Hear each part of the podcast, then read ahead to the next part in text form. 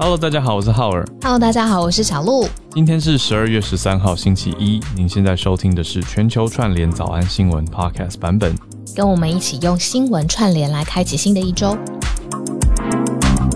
我们来看一下，就是现在的天气到底是如何？今天一整天哦，北部跟东北部会偏湿凉。然后其他地区的早晚也是偏凉的。那北部的气温呢，大概是十四度到二十二度；南部、东南部呢是十八到二十四度；嗯、中南部是十八到二十七度，最温暖的地方哦。所以呢，大家要注意一下日夜温差。那你如果是现在要出门上班，然后回到家的时间又很晚的话，记得洋葱式的穿法，然后多带一件薄外套在身上。北部哇，所以这样算下来十四度。是刚刚听下来最、嗯、最低、最冷的地方，嗯，会比较凉一点点，所以多带一件衣服吧。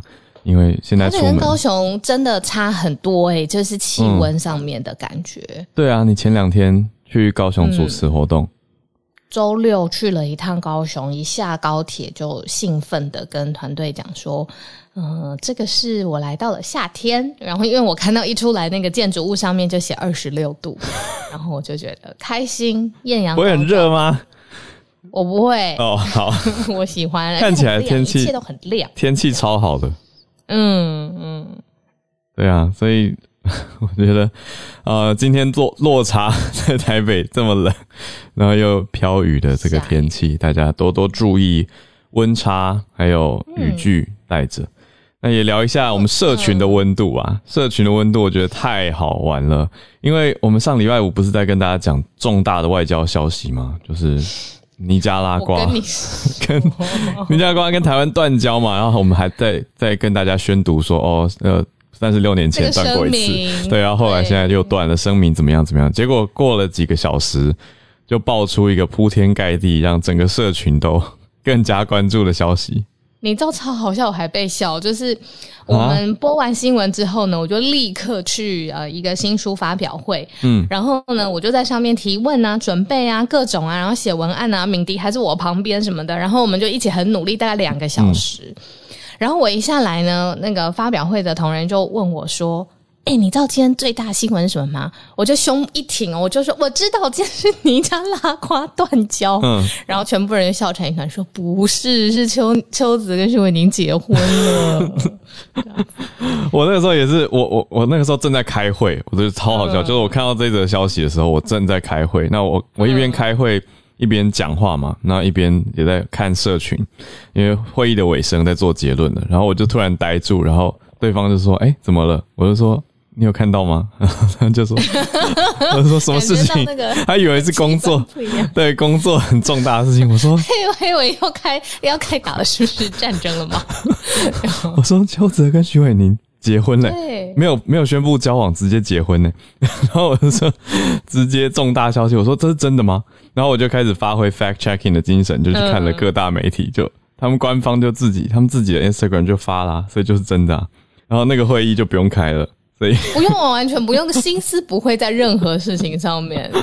然后我被用问完之后，我就我真的也傻眼，你知道吗？然后我眼睛真的超大，然后有一种就是哈，然后有一点替他们开心，又有一点嗯，你怎么不早点跟我们说，或者是很替你们祝福的各种 各种悲喜交杂的情绪，反正就是很满就对了。然后但你也知道，就是我身边那时候是我化妆师嘛，嗯，他就是已经在这个业界已经这么这么久了，嗯、他就说嗯，没有很意外啊，两个人。在对的时间碰到了对的人，他就是很淡定，淡定对，淡定。不愧是见多识广的化妆师，真的什么场面没见过？一个贴文怎么吓得了他？我觉得社群上最好笑的评论是说，当男人恋爱时，瞬间变成纪录片。对啊，类情境纪录片前半啦，前半那不暴雷，不暴雷。对，但是对我就觉得真的很好笑。然后这这几天我一定。对，瞎看，一定是因为我这几天有看了一些相关的影片，所以就各家媒体的精华剪接回顾啊，过去宣传时期的访谈也都被特别放大剪接成特辑，我就觉得好好笑。我想说，不要再给我看纪录片。微表情是重要，他们两位不亏是，你知道，尤其是邱泽，他他各个角度其实。有的时候他没有表情的时候，就真的觉得他就在认真听嘛，嗯、所以你也不会觉得说他特别有一个什么样的情绪上面的波澜什么的。嗯、我至少在回看的时候，嗯、那天我看到一个线动超好笑，因为等于就是说这个新闻整个盖过了尼加拉瓜的热度了嘛，可以这么说吧，持平的讲。对。热度啦，热度有热度啦，对，嗯、重要性当然还是源远远流长，但是热度上面至少当天就盖过了。然后呢，嗯、大家就说，如果你是国际新闻从业，或者是你是国际线或政治线的主管，就有一点就是无所适从，就是不知道这么大条的新闻怎么没有大做特做发挥的空间这样子。但是呢，就有人说，我们邦交国还有十四个，但是徐伟宁只有一个，就是男性粉丝的。然后女性粉丝就说，邦交国还有十四个，邱泽只有一个。大家很幽默啦，对，好啦，对，就是轻松轻松。可是当然，大家其实心底也都知道，以外交层级来说，尼加拉瓜这个是更重度的消息，可以这样说。但是我觉得显示出来就是大家，就是台湾大家的可爱啊，就我们大家同时其实都知道。那也会关注，可是心里有感的题目，大家也很诚实，就会反映在社群的数据跟你说收视率啊这些面向上面。当天就是好好给许玮甯跟呃邱泽祝福。那尼加拉瓜后续就是对于台湾的影响啊，总统府方的回应啊什么的，嗯、我们就再再来慢慢的观察。嗯，对啊，恭喜两位。好，那我们就来盘点今天的几则重点新闻了。好，今天几则重点新闻呢，我觉得有让我看了觉得很帅很酷的，那也有一些是觉得哦，又又来关注。好，那也有一些科技未来可能的应用跟趋势。我们从第一题，第一题是看到七大工业国 G7 的外长会议里面关切到了台海两岸，等一下来了解细节。第二则则是欧洲疫情抗疫的消息还在继续，我们报到现在应该已经三到四个礼拜了哦。就每个周末，也谢谢我们听友组组都来讲嘛。那现在维也纳又继续抗议声浪再起，是什么原因呢？那后续争点如何？我们来看看。第三则则是一个科技的可能应用，讲到现在许多的货币也都数位化了，数位的人民币会不会成为政府监控的利器呢？那我们就知道科技会有一体两面嘛。那你说方便？便利、有记录，这些都是科技的特性。可是会不会被拿来应用在监控、那人身自由等等的隐私等等的面向又又是如何？我们待会来聊一聊。最后是我觉得很帅的新闻，呃，我觉得很帅，但是不见得大家都觉得很好。是讲到纽西兰的新制度法规应该会顺利在国会通过了，什么内容呢？禁烟。应该说禁止年轻世代买烟，它不是直接禁止在所有公共场所抽烟，没有这么这么决绝，这么凶狠。那目前的瘾君子怎么办？你瞬间要人家完全不能抽烟，那不是强迫地下化吗？那他现在要的是禁止年轻世代能够买得到香烟，所以烟商会逐步的被被迫要全部关门嘛。那纽西兰未来会是一个无烟的世代。这是这个法案的方向跟希望的走法，但是也有招致批评。什么想法呢？我们待会来聊聊。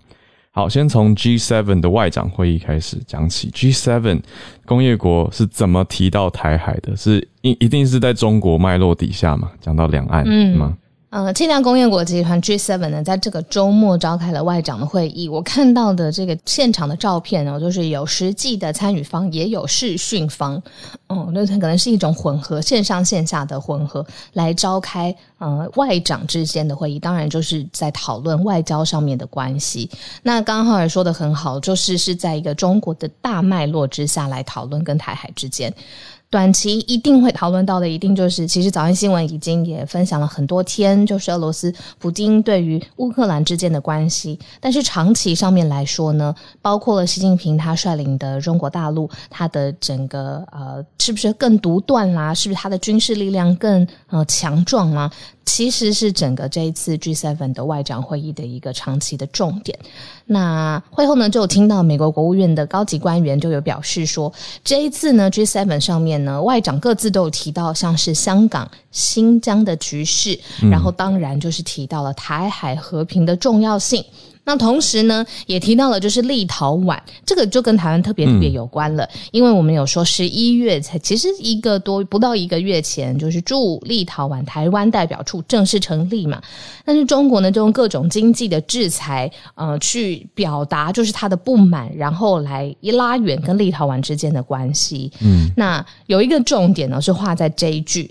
就是说，现在呢，G7 特别希望呢，针对北京采取的各种经济制裁的行动啊，有一种呃反压制或是反制裁，但是又不想要整体看起来像是一个反中的俱乐部，嗯，所以可能需要在各种的做法上回应上有一个拿捏。那回到就是我们之前常常说的，该竞争的时候竞争，该合作的时候合作。嗯，这个七大工业国组织 G7 有哪七大呢？是美加。英法德意日，嗯，美加英法德意日这七个国家来组成的一个国际组织嘛。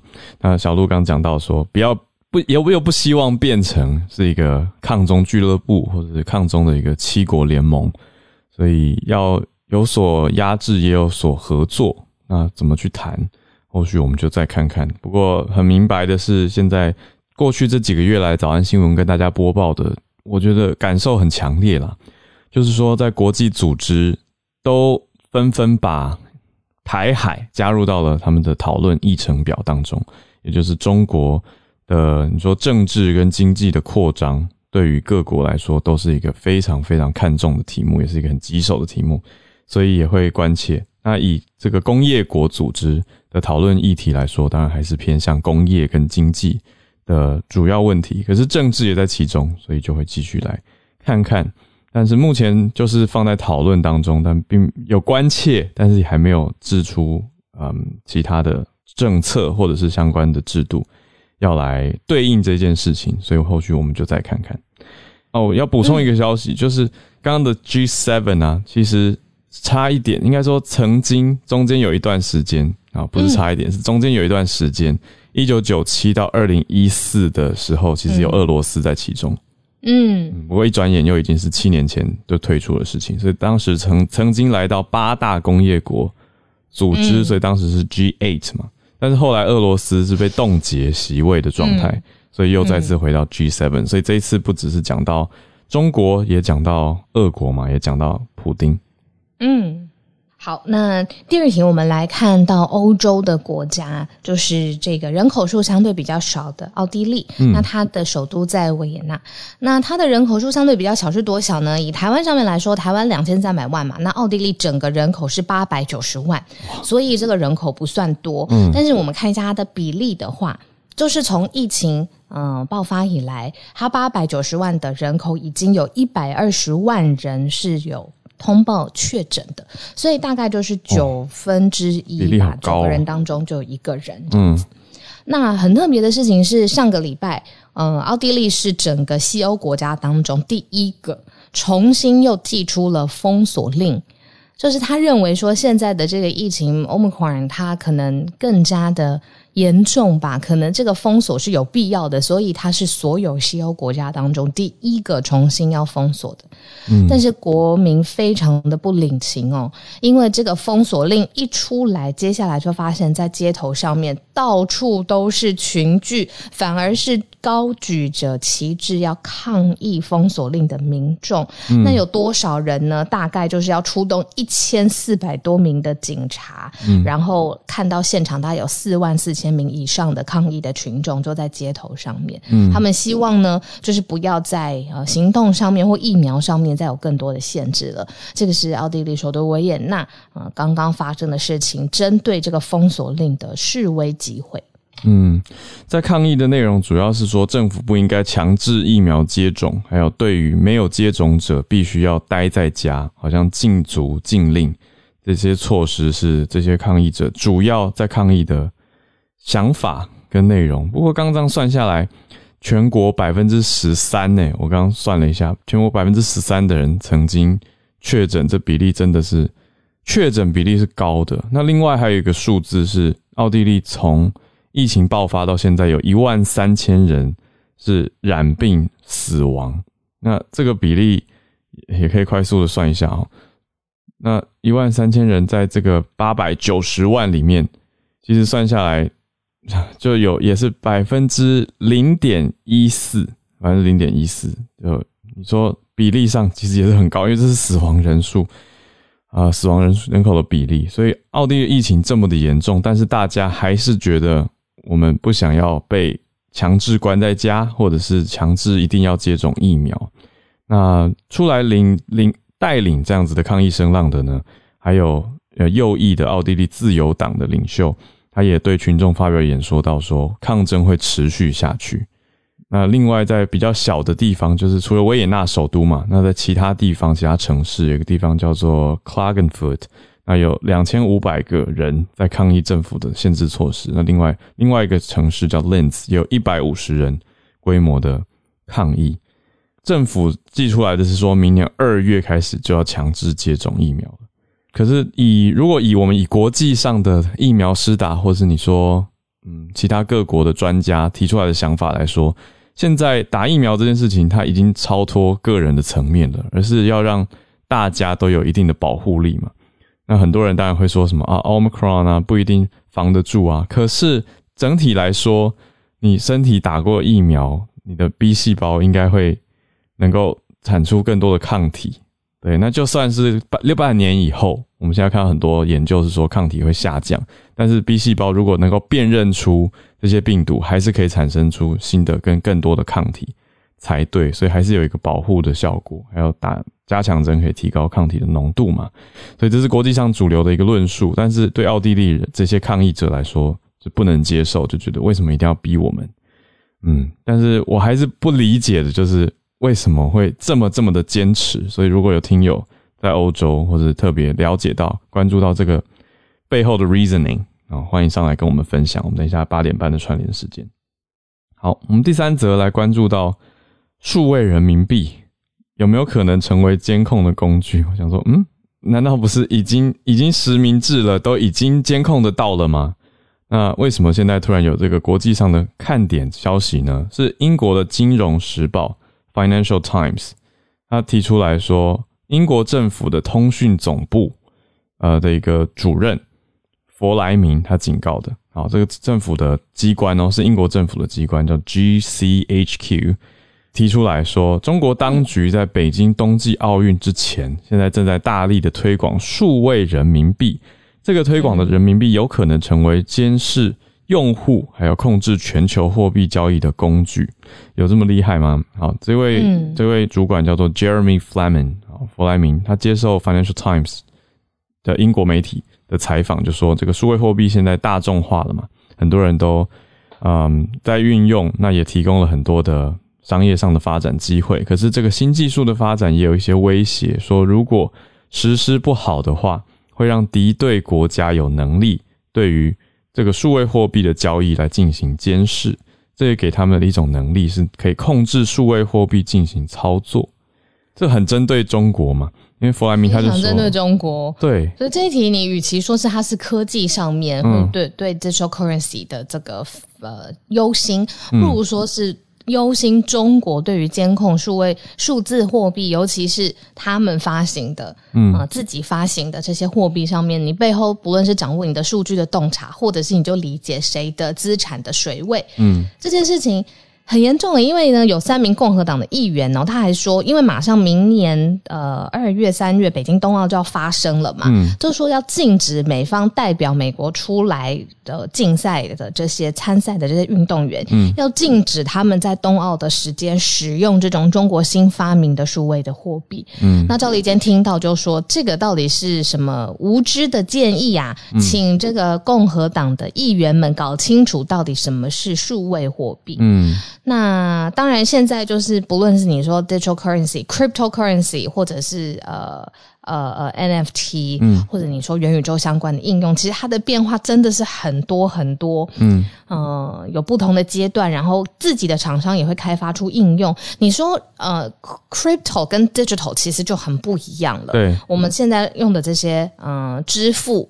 哦，或者是转账的这个过程，它广义的上面来说，嗯、对，是 digital。可是你需要有一种特别的精要，嗯、而且特别特别是需要就是做资产上面的转换跟投资，嗯啊，要挖矿之后才可以买得到，那是 crypto。所以其实这里面还有很多细细项是真的是值得讨论的。但是这个共和党参议员就是说，哎，不论怎么样，这个北京冬奥的这个期间，美国人先不要用中国的货币，这样子数字货币。对，数字是对岸习惯讲嘛，嗯，我们常听到是数位，对吧？但在讲的都是 digital currency。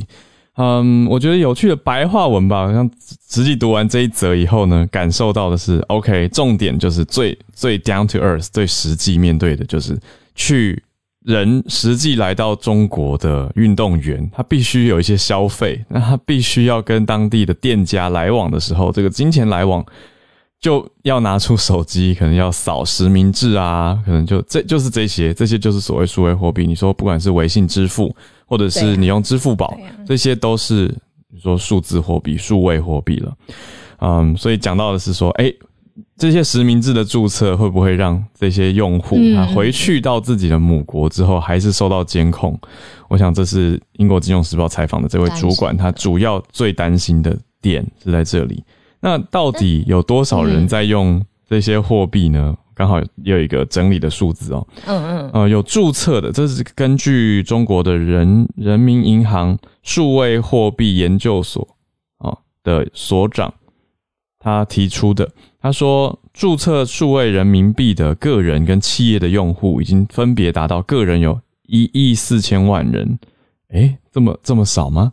好，一点四亿。那另外，企业有一千万个，那交易额是突破人民币六百二十亿，大概是新台币的两千七百四十五亿，很高的数字。不过，个人用户这个这个是呃，光是中国人民银行啦，我们讲的是中国的央行，它所掌握他们自己这边的注册数字。那你说十四亿人口里面有十分之一是注册人民银行，他们所所是发行的这个数位货币。对，那其他人当然是有其他可能别家银行的，或者是像我们刚刚讲到的支付宝啊、微信啊，我想这应该是非常非常普遍的。因为我自己在多年前上海打个车，就是要付钱的时候，我拿现金，司机不收啊，司机就跟我说：“我怎么知道你那是不是真钞？” 我想说：“嘿，我真的没有想过这个角度。”对，可是也不无可能啊。我自己拿到假钞，我自己也很难判断，对不对？对，所以。的确，我刚刚在想说，那如果不用他们的这些支付宝啊，要用什么吗？支付的话，对啊，那要用什么？因为我之前好像已经很很久之前了，好几年前看到的报道是，呃，就有点不好意思，就是当地的嗯。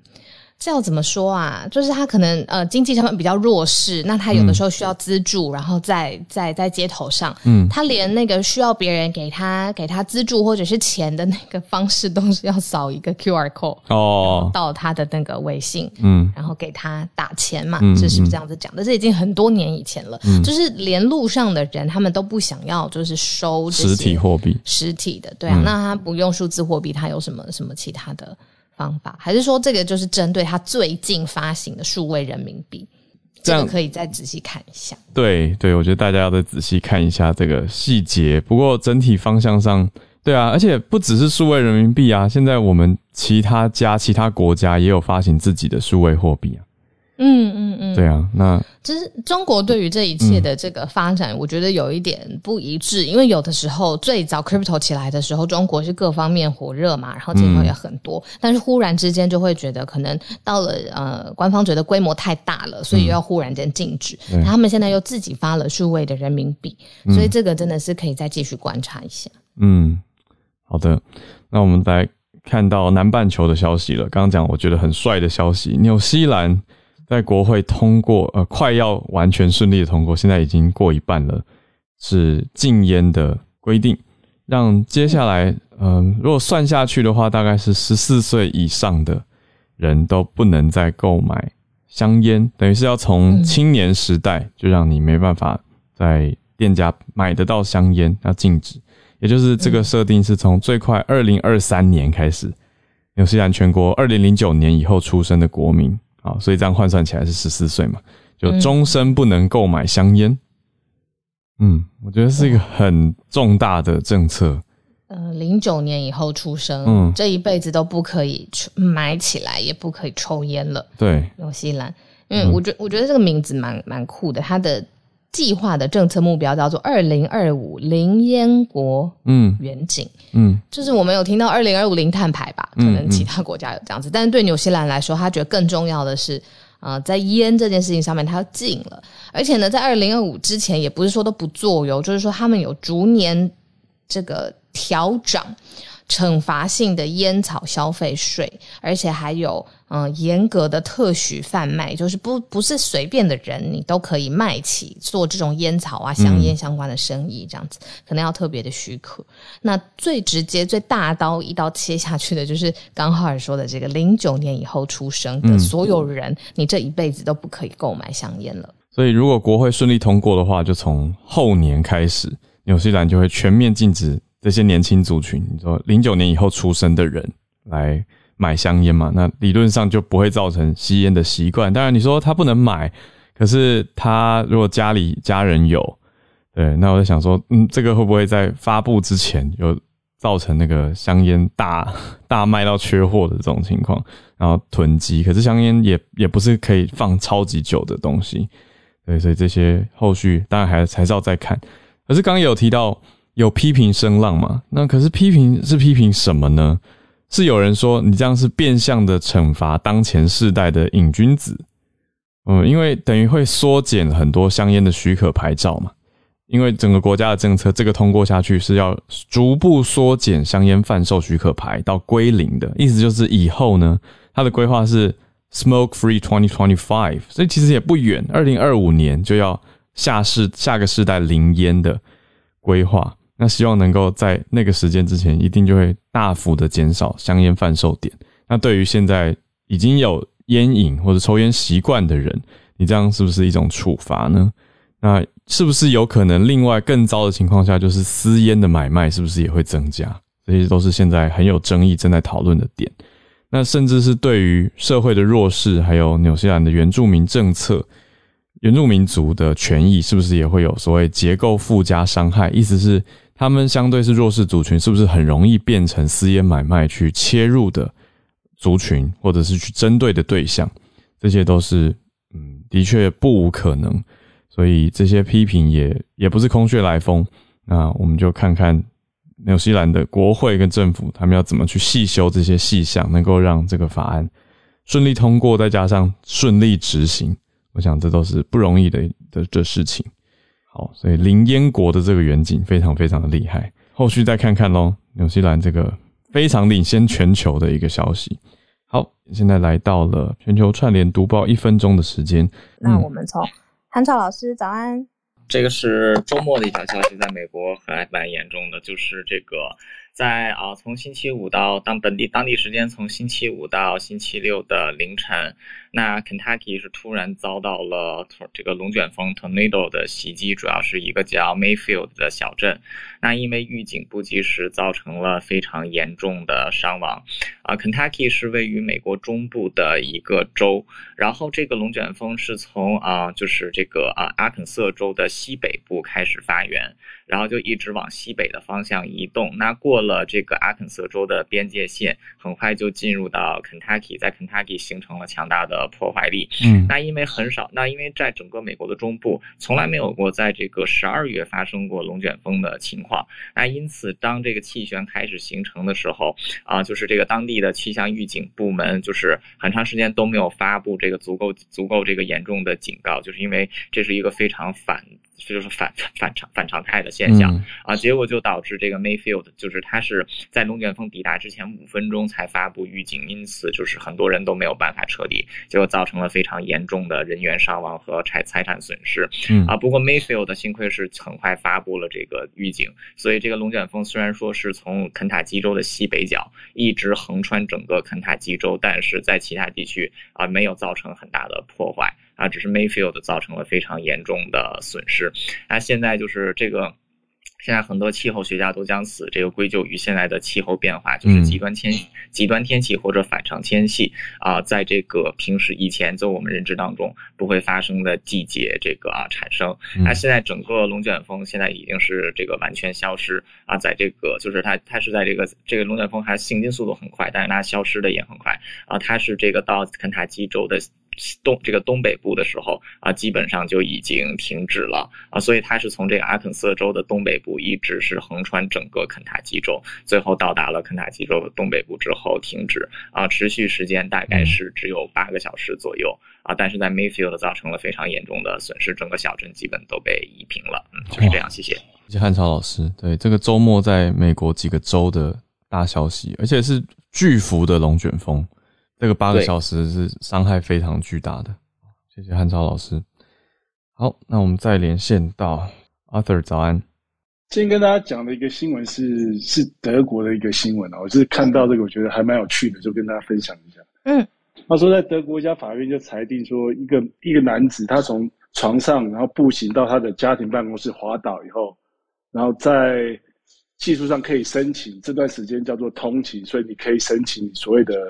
Workplace accident，嗯，insurance，所以家庭办公室还在他家，对吧？对，他就等于他 work from home，然后他从他的床上走到他的 办公点，他家里有一个一个有一个那种旋转式的那种嗯楼梯，他走楼梯的时候滑倒，嗯，滑倒以后，那他就跟跟那个保险公司要求说，这是一个。Workplace 的 accidental insurance，所以要求保保险公司理赔，可是保险公司拒绝理赔。嗯，工伤对对拒绝理赔了。嗯，对，保险公司拒绝理赔，那他就告到法院，然后哦上诉了。嗯，对，那法院现在判决下来就说，因为他起床以后没有去做早餐，他是直接要去工作的 office 要工作，所以这段 route 这个这个过程就算是通勤 workplace 应该要通勤 commute 的。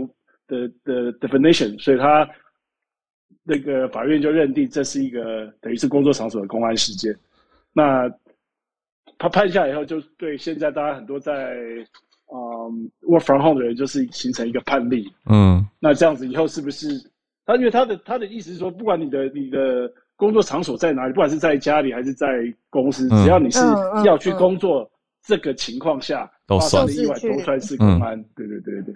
所以那这个就跟大家分享一下，那些在美国的，在其他国家很多现在都是 work from home，对，所以如果有发生什么样的意外的话，可能还是可以得到这样的理赔，这样跟大家分享。谢谢。谢谢啊，谢谢 Arthur。这题好难哦，我觉得这个到底算不算？好，我们每天早上从哪里到哪里这一段路程，我们要上上班报账。他注意有写哦，他写说。因为他没有马上去做早餐来吃，他是直接要去工作，所以你要定义是说他是要去工作的目的，而不是要去别的地方，这要定义清楚。这样，嗯，是啦。可是这个证据我要怎么提出来？我要怎么跟法院证明说我今天早上起床第一件事就去上班，没有去做早餐，对吧？我家也不会有监视摄影机，对不对？对啊，所以或许他有举证哦。如果有的话，那举证责任他也蛮做的蛮完整的。好，谢谢阿 Sir。但 这个消息的确是。现代科技造成说会有这样子的情况，那法律一定不会想到，对，那必须要用判例，那大家怎么去认定？我觉得对法官来说也很为难吧。好，谢谢他的这个很特别的消息。不是，那是他自己家里的对啊家具设计跟布置。对呀，你说为什么要有一个旋转楼梯？对，会不会习惯了？还有起床的时候的精神状态，如果是因为前一天宿醉，然后今天走路很歪呢？或是我不知道，就是我我在想各种的可能性。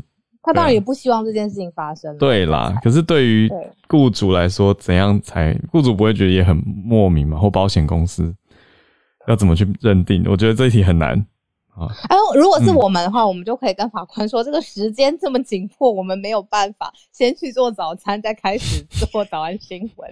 所以这个常理合理推动，我们一定是先去做早安新闻的啦。这样你觉得这样合理吗？还是不行？但醒醒吧，早早安新闻又没有领薪水。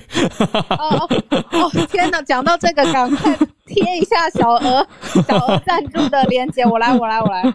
好，太好笑。没有啦，我觉得重点还是起床的时候要走路小心吧。小鹿在忙碌的同时呢，我们继续连线到纽约的月光河。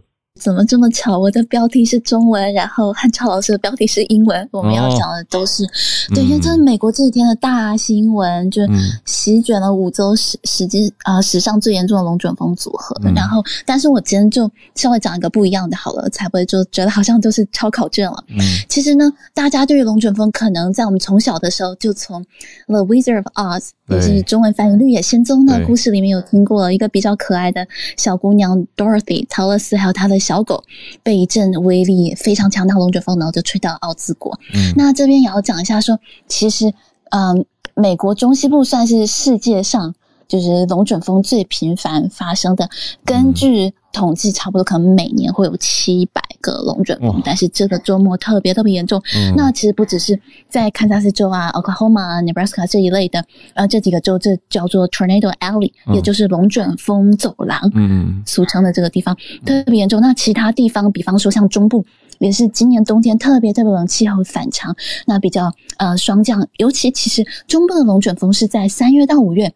会比较多，嗯，但是这次发生在冬季十二月，然后这么严重，也是比较罕见的。然后还是要说大家多多注意。像我自己就是遇到龙卷风警报，一般来讲，普通的时候都认为就是一个警报，就有点像嗯台风来，那我们就是去买个泡面，然后做好防台就好，嗯、不会想说要去躲啊，要去跑啊，嗯、但是。我现在越来越晓得，每一次看到新闻都是什么百年难得一见的，嗯、要赶快跑了。嗯、对，所以就是大家还是多多小心一点。谢谢。嗯，谢谢月光河，影响真的是非常巨大。那如果如果遇到龙卷风，要躲到地下室吗？还是有什么逃逃离的方法？对，躲到地下室，嗯、然后不然就是比较坚固一点的地方，因为有些地方是没有地下室的。嗯，对，比方对，然后反正不要。不要再跑到外面了。嗯嗯，不要到坚固的地方，不要跑去空旷，会直接对，或者是的地方。嗯，躲到浴缸，然后全身趴下来保护住头。哦，谢谢月光河，这个对在美国的听友是很重要的消息跟资讯。好，那我们再连线到 Tristan，跟大家分享一位，就是说，呃，一位一十九岁英国裔的比利时女孩哦 r a r a Rochefort。那他在今年八月十八号开始驾驶一部他特别定制的鲨鱼机超级轻型的螺旋桨飞机，那独自环游世界。那他是从比利时向开始向西飞行，那预计飞行五万一千公里，然后横越五大洲五十二个国家。那他父亲其实是陆军直升机飞行员退伍，那母亲虽然是律师，但也有民用航空器的执照。嗯，所以他从小可以说是家学渊源啊。嗯、那这次那。独自驾机环绕世界，主要是希望鼓励年轻女性哦，追求自己的梦想，嗯、特别是在航空以及 STEM 相关的科学的领域哈。嗯、STEM 叫 S T E M，嗯，科学、科技、工程、数学。好、嗯，因为目前统计商用飞行员仅有百分之五的女性哈，那资讯科学家也只有百分之十五的女性，所以他希望呃这几个领域里面男女的差、嗯、差距是很大的。哦，因为他觉得多数人的梦想是来自教育。但是我们从小给的教育，男生可能从小就是收到跟科学相关的玩具，然后女生从小就是被要求是迷人的，要甜美的。那童话故事也都是勇敢的，要王子去救公主。所以他希望以自己的行动能够打破这种很刻板或是根深蒂固，呃，关于梦想的根源。嗯，那他这次的飞行会打破三个世界纪录。第一个就是说。他独自驾驶轻型飞机环绕世界的比利时人。那第二，他是超轻型飞机环游世界的女性。那第三，也是最年轻环游世界的女性。哈，嗯。那其实，在二零一七年，有一位阿富汗裔的美国女性魏斯完成这个壮举。哦，那魏斯她当年去从事这个壮举，其实也是能够刺激女性在 STEM 有更多的参与。嗯。只是呃，魏斯四年前完成的时候是三十岁。嗯。那 Rochefort 他可以将这个。呃，记录往下缩短的十一岁，也拉近了跟男性的距离哈。因为男性目前是一个，呃，今年七月有一个英国男生小男孩十八岁完成了。嗯，那呃，Rochefort 他在这次的有一个小插曲，就是说他原本是计划在圣诞节完成这个壮举，但因为到俄罗斯的时候碰到强风跟冰雪，所以停留了一大段时间。然后在上星期六重新起飞，嗯，抵达了韩国首尔，嗯，而且他在过程中，他为了避免经过朝鲜有什么意外，所以他的飞行都是走日本海，哦、也就是他长达了六个小时在茫茫大海没有看到陆地，嗯嗯。那另外一个插曲就是说，因为它是小飞机嘛，所以它无线电波没有办法传得很远，嗯，所以他是透过一个呃 KHL 一个荷兰皇家航空的飞行员，就一个客机刚好在它上空。他是透过他来联络哦，帮他传达那个航空管制的一些一些讯息，所以他目前也是在他的社群媒体在呃呼吁大家帮他协寻这个好心的飞行员。嗯、然后根据他的计划，他预计明明天会抵达台湾，不过只停留一天，不会有多做停留。哦，后天就会往菲律宾过去。哦，以上是我的分享。竟然会停留台湾，好，谢谢 Tristan，这个太酷了。你看，空中飞行环游世界，也要掌握地缘政治的知识，所以才会飞选择飞日本海，避免其他的意外发生。谢谢 Tristan，这个很酷的消息。十九岁真的好年轻哦，这才大学大概一二年级的这种年纪。好，谢谢。那大仙不知道是不是你到了吗？哦哦，好像可以。呃，我今天想跟大家分享，就是昨天晚上刚结束的二零二一年的 F1 一级方程式赛车的最后一站，嗯、就是阿布达比站。哦，最后这一站呢，相当戏剧性。就先讲一下背景哦，在最后一站开始之前呢，两个车手就是宾士车队的 Lewis Hamilton 跟红牛车队的 Max Verstappen 呢。两个人的积分竟然是一模一样啊，三百六十九点五分。嗯、也就是说呢，在最后这一站，谁的排名比较高，谁就会拿到年度冠军。嗯，当然两个人都是想要争取最后的冠军。嗯，那排位赛的时候呢，Verstappen 是拿到了呃杆位，那 Hamilton 呢是第二。但是在阿布达比站呢的第一个弯位转弯位呢，实际上是有利于宾士车队，所以。Hamilton 在一开始的时候呢，就已经先抢到了第一位的位置。那整场比赛呢，Hamilton 几乎都是领先的哦。但是这场比赛最戏剧性的发生在第五十三圈。这场比赛总共要跑五十八圈哦，在五十三圈的时候呢，Latifi 这个车手呢发生了意外，车子撞到墙壁，嗯、所以呢导致就是呃车子的零件所四四散在车道上面。嗯。所以最后呢，大会出动了安全车，就是。呃，要先清理那个场地，然后安全车呢就带着这些车手呢跑了四圈，嗯、也就是说呢，跑到第五十七圈结束之后，场地才清理干净啊。嗯，所以最后只留下一圈给 Verstappen 呢去追这个 Hamilton。嗯，结果呢，呃，在呃出动安全车的时候呢，Verstappen 就进去，就是他们车队呢让他进站去换轮胎，换了一个比较快的软胎。所以最后呢，重新开始的最后一圈呢，Verstappen 就靠着这个胎，呃，软胎的实力哦，啊、呃，快速的超越了这个 Hamilton，而且最后冲线的拿到这个单单站的冠军。那也就是呃，Max Verstappen 这名荷兰车手的人生第一个年度的总冠军。那 Lewis Hamilton 是之前七年他拿了六届的冠军，嗯，最近是四年半，但是今年终于被呃终止。那另外还再提一个车手，就是。嗯啊，芬兰的冰人呃，Kimi Räikkönen，就是他今年呃，今年他季中就已经宣布要退休，所以这一站是他最后的一站的比赛。很可惜，他在呃比赛中也一度的撞墙之后，车子受损，没有办法继续完成他的赛事。嗯，那 Kimi Räikkönen 在二零零七年曾经拿过世界冠军，拿过唯一一次的世界冠军。所以大仙刚刚讲到说，车子出意外的也是 Verstappen 吗？还是他的对手？哦，没有没有没有，呃，是其他的车手，其他的车手，就是呃，就是跟跟这这两个人没有太大关系，因为最后冠军基本上就就只有这两名车手可以争这个年度冠军，是别人出了车祸，那大会呃以车祸要清理那个场地干净才可以继续比赛，少四圈，那安全。嗯、呃，对，安全车就出来。其实大卫是非常迅速哦，用四圈的时间就清理好场地。嗯，如果四圈没有办法清理好场地，有可能安全车会带完整场比赛哦。那就如果是这样的话，Hamilton Hamilton 就会拿到冠军哦，哦。因为安全车出来的时候是不可以超车的哦。等于那个时候时间比赛会进度会暂停的意思。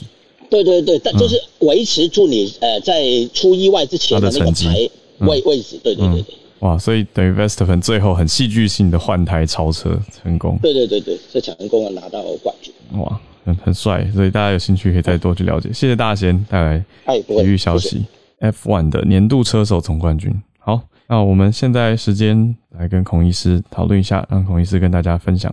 孔医师一直当帮帮大家紧追关注的全球疫情。我们先很简单讲一下台湾的，嗯，很简单就好。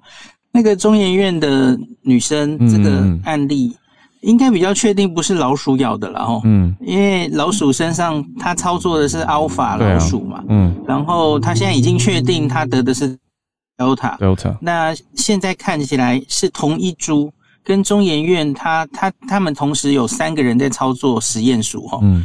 跟那一株 Delta 实验鼠的序列是一样的，星期六就公布了这件事。嗯，那所以现在的问题就是，那它到底是怎么传给他的？哈，嗯，那一般相信应该是环境污染，因为目前在中研院那个 P 三实验室里面啊，嗯嗯，看到桌面门把的裁剪都有验到病毒哦。那只是那个病毒量太少了，没有办法定出是什么，也不能定序。嗯，那这里还在追踪之中啊。嗯，看起来应该就是整个实验室内部环境是有污染，让它受到传染哦。嗯，那好消息是针对它周边的密接触者。一百零五个人，然后还有在中研院有市府有派出这个筛检车啊，让大家都可以去做啊。这几天，昨天下午一个新闻出来是已经筛了八百零五例，这总共已经接近一千人，里面一例阳性都没有。嗯，所以目前看起来至少他没有出去了哈。嗯。没有，已经如我们有点担心的，会不会已经扩散出去了？嗯、哦，这应该可以说是好消息。嗯、那接下来就看看还会不会有不明的案例跑出来。嗯，那假如在已经框列的人，哦，在这个隔离之之十四天内又有人变。变阳性，这其实我们都很熟悉嘛。嗯，这个我们其实就不会太担心，因为他已经被框列隔离住了嘛。比方说我，我我觉得接下来她男朋友搞不好也会变阳性，那那其实完全不会意外了。意外，嗯，好，对，那台湾先讲到这。那可是我觉得，因为本土这一例，这两三天原来应该要关注 Omicron 的，嗯，可 新闻都被这个报。其实 Omicron 蛮新闻蛮令人担心的哦。嗯，那我们台湾星期六，诶，星期五也。公布了三例的 Omicron 境外移入，对，万一没有中研院这个消息，哦，新闻可能就是充斥着 Omicron 攻陷台湾。但是境外不是 好像有一点 有有抓，对他根本就说有控制住的意思吧？有掌握到，就是境外移入嘛。嗯嗯，那那其实也没没有太担心。可是有一个比较麻烦的是，哦，我们公布的这三例 Omicron，一例是从。非洲回来的，那这个意料之中。可是另外两例，一例是英国，一例是美国。嗯，所以你可以知道，他他在某一些国家其实已经散出去了哦。嗯，他已经可以外溢到诶，然后到我们这边哦，境外一路。嗯，所以就变成你你现在可能针对非洲为重点高风险国家，这个政策可能很快就要变了。嗯，因为像是英国、欧洲现在看起来哈。他们都大概估计呀、啊，整个欧盟或英国，呃，Omicron 取代 Delta 可能只是时间的问题。嗯，英国甚至是估计，也许到十二月中，诶，不就是现在左右？嗯嗯，因为它现在大概 doubling time，就是那个案例增加在英国大概是两到三天，它就会增加一倍。嗯，所以估计这个传染力是非常高的哦。那欧盟就是比较。呃，悲观的估计也是大概明年一月左右，可能就会超过一半的案例哈。嗯、那上礼拜十二月十号，英国的卫生安全局有一个新的报告，这个报告非常非常重要。嗯，那英国初步已经确定 Omicron 进入社区感染，因此他们有了足够的一开始的案例可以分析估计一下对疫苗的有效性，那它的传染力到底如何？哦。这这个真的是很重要的资料哦。想一下，我们之前不管是 Alpha 或 Delta，其实也都是靠着英国这种强大的工位的资料，才可以很快有这些资料哦。嗯，那我要先强调，这是很初步的资料。那个报告里也一直强调这件事哈，因为案例还太少，这个资料大概只有基于大概五百八十一例 Omicron。这还不够多了哈，那因为相对于它的 Delta 的 Delta 的那个 database 是是五万六千人，就是完全差很多，所以估计的数字可能会有一些误差。可是大家可以先看一下有一个基本的资料哈，嗯，那它这个就是比较它原本就有的 Delta 确诊的人，然后。呃，这这一阵子有症状去医院采检，可是没有确诊的人当对照组，然后跟现在的 Omicron 确诊的人，那我们的这个真实、现实、真实世界的有效性大概都是这样做出来的啦。嗯，那他们这个研究刻意排除了有国外旅游史的人，因为你有旅游史，你就有很明显就有比较高的几率染疫嘛。哦，嗯，那会影响疫苗效力的估计。嗯，好，那我们分 AZ 跟 BNT 来讲齁。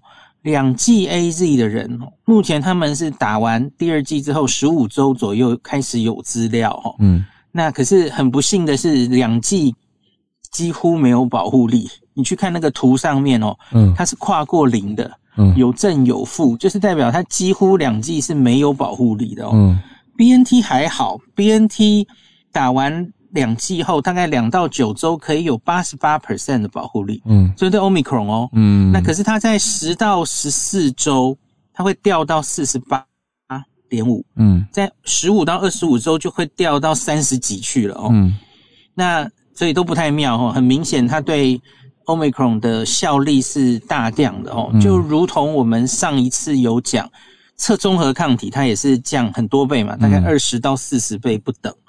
还是有好消息啦，就是假如英国现在很多人打了加强针，第三针 BNT，那打了第三针 BNT 之后，诶，组合其实都可以对 Omicron 终于有一些效果了哈。嗯，三剂 BNT 的人呢，保护力可以到七十五点五 percent，嗯，那 AZAZ BNT 可以到七十一 percent 左右，嗯，就是七十到七十五左右了齁。那可是这个是打完加强针之后两剂，呃，两周左右的数字。嗯、那当然，他现在还要往后追踪。嗯，那一个问题就是，好，你打第三针之后可以有七成多的保护力，多久？这些都是针对有症状的保护力哦。嗯，嗯，嗯，那可是到底可以撑多久？对，不知道嘛。哦、嗯，这要继续追踪的。然后，诶、欸，以之前我们看到的经验。第二针之后的经验，它也许随着时间过去还是会下降的啦。齁、嗯，那这个就不知道会怎么样。嗯、那另外，对于传染力也有一些估计出来了哈。他们去看这些确诊的 Omicron 的人，他同住家属被传染，家户内的传染力的几率齁。Omicron 比 Delta 高了三点二倍。嗯，那另外与确诊者密切接触的，这就不限住在家里的啦，吼。嗯，同事什么朋友都可以啦，吼、嗯。那 Omicron 则是高了两倍左右。嗯，所以现在越来越多，然后看它的增长的数字，其实也是很高嘛。因为英国其实 Delta 还是很多嗯的案例，可是现在很明显 Omicron 增加的速度蛮快的。嗯，那因此目前越来越多证据，它是比。呃，Delta 传染力高的，那大概也许是高两倍上下，嗯，多半人好像是抓这样的数字哈，嗯，那因此，Doris Johnson 英国首相就基于我刚刚说的这些资料哦，嗯，他们在八号晚上其实已经宣布要启动他们的 Plan B 了，呃，英国本来就预备的这个冬天，就是万一有风吹草动，他们就要比较锁起来一点然后，它就包括。啊、呃，必须戴口罩的场所范围扩大，然后建议尽可能居家工作。然后原来他们九月以后就已经没有那种疫苗护照才能出入的问题了，就收掉了啦。哈，嗯，那可是现在又又拿出来要求了哈，要求夜店啊、拥挤室内空间可能还是需要有打疫苗的人才能进入这样子哦。嗯，那所以最后做个简单结论了哈。呃，我我觉得。真的问题就是，好消息是现有疫苗打第三针似乎还可以有一定的效果，对，啦。可是坏消息是，那这个效效果到底可以持续多久？那假如它持续的不够久的话，嗯，很显然一个次世代的疫苗针对 Omicron 可能还是需要的，嗯嗯嗯。那这个到底需不需要？我相信各疫苗厂，反正现在你他一定要先去做嘛，你做了之后效果好不好？该不该？完全 shift 到次世代疫苗去，那那是之后的事了。嗯，可是至少要先把它做出来，未雨绸缪哈。嗯，那还有一个很重要的就是，很多人就一直讲，Omicron 已经轻症化了。嗯、我我自己说，看到现在为止，大概还是不能直接下这样的结论了。嗯嗯，像欧盟前天有公布，现在欧欧盟全部全境不包括英国哈，已经有七百多例 Omicron。那可是到目前为止，他们还是一例重症都没有。嗯，那当然也没有死亡了哦。可是欧盟的报告还是很小心的说，目前时间尚早，对，案例很少，我们还是不能骤下结论哦。嗯嗯。那像 Boris Johnson 也说，很多人他说我们有听到，或是很多人觉得 Omicron 是不是已经轻症化？所以你政府是不是有一点大题小题大做？嗯，他说可是。现在时间还很早，那假如 Omicron 比方说它相对于 Delta，它重症少了一半。比方说了吼，也许我们不知道少多少了吼，我就说假如少了一半，嗯，可是问题是它传染力是高于大大于两倍以上，对，比较会传。那所以它分母会对感染很多人，你最后还是会累积一定的住院、重症、死亡的人数，所以还是没有办法。在这个时候就掉以轻心，觉得它是没什么问题的齁。嗯、那我觉得疫苗接下来要怎么办？当然，这个重症的观察也很重要了齁，因为那会决定于那，假如他根本不太会重症，那我们就没有打疫苗防重症的问题了，对不对？对，大概就不需要针对他去做一个新的呃疫苗，呃新的次世代疫苗，然后要大家又都打一次嘛。嗯、所以我觉得这个都。这里是还没答案的，那大家可能再等个，嗯、我觉得大概一个月，应该答案就会比较清楚了。嗯，不管是南非或是英国，嗯，那在 Omicron 比较大的流行之后累积的数据，应该都会让我们比较确定接下来该怎么走。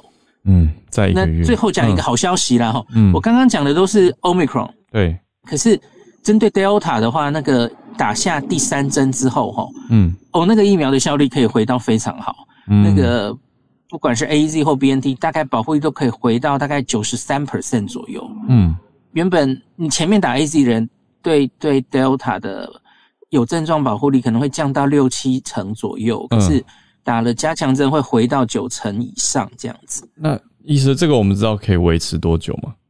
不知道，因为都才刚刚打，好，可是我相信。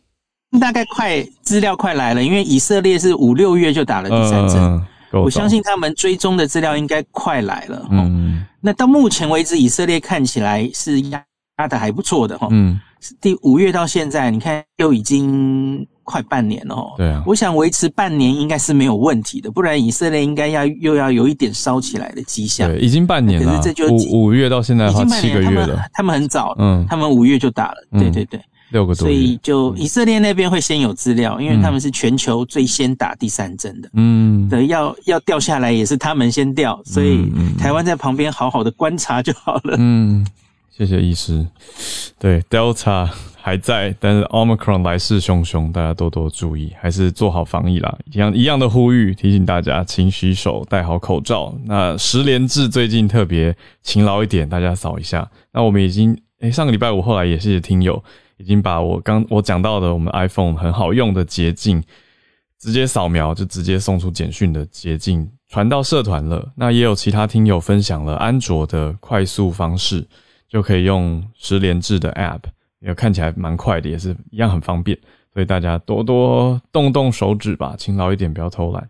那保护自己，保护大家，因为这个要大家都用才有很好的效果。所以再次的谢谢大家。那我们今天。的串联就到这边，那我们就呃，我最后想说一个小小的，嗯、就是因为我周末真的去体验了一个呃，有一个头盔显示器，再加上一个小盒子，我就到达另外一个世界的很短短的三十秒，很多人都敲完完完整的影片，嗯嗯，但是因为一切都来的太突然了，所以我大概只有三十秒，我录到的只有三十秒，就是。